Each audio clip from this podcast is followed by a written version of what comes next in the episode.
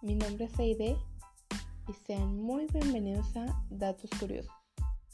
Hoy te hablaré sobre la crisis económica de 1929. Quédate y en un momento comenzamos.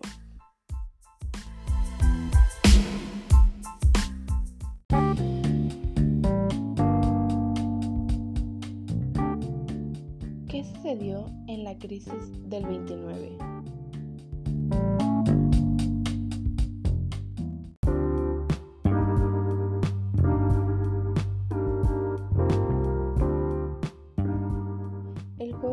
4 de octubre de 1929, Wall Street, una calle estrecha en el extremo sur de la isla de Manhattan, en Nueva York, estaba inusualmente copiada de gente. El edificio más importante de la calle, la Bolsa de Valores de Nueva York, no abría sus puertas hasta las 10 de la mañana, pero ya se habían congregado ahí grandes multitudes. Esto no era una buena noticia, no se trataba de una fiesta o un desfile. Por el contrario, la atmósfera estaba llena de preocupación, miedo y pánico. En la última hora de negociación de la tarde anterior, el mercado financiero se había desplomado, con 2.6 millones de acciones vendidas en una caótica oleada de negocios. Más que una oleada, fue un huracán.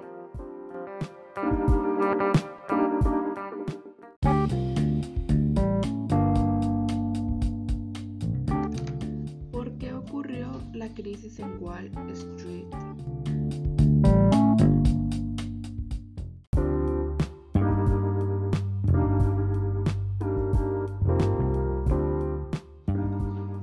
Podría afirmar haber previsto lo que ocurrió durante esos seis días en octubre de 1929.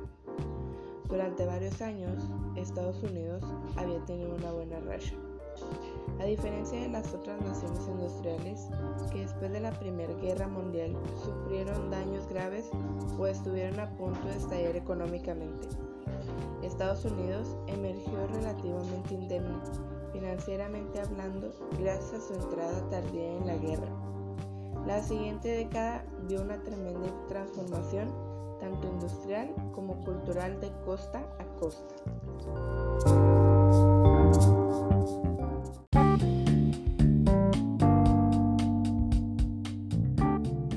¿Cuáles fueron las señales de advertencia?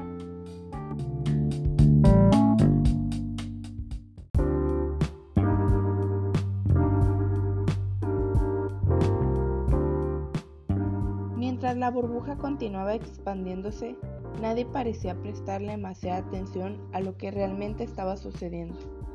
La mayoría de los estadounidenses compraban acciones con margen, es decir, en parte mediante préstamos de los corredores. En algunos casos se prestó hasta el 90% del precio de compra.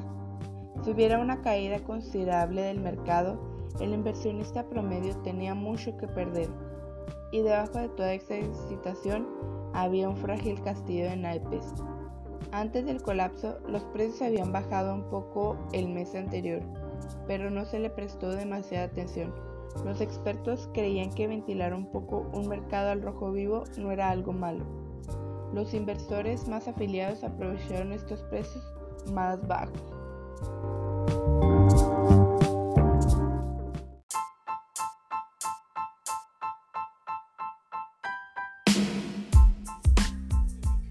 Bueno, espero que esta información te haya funcionado para comprender un poco la crisis económica de 1929.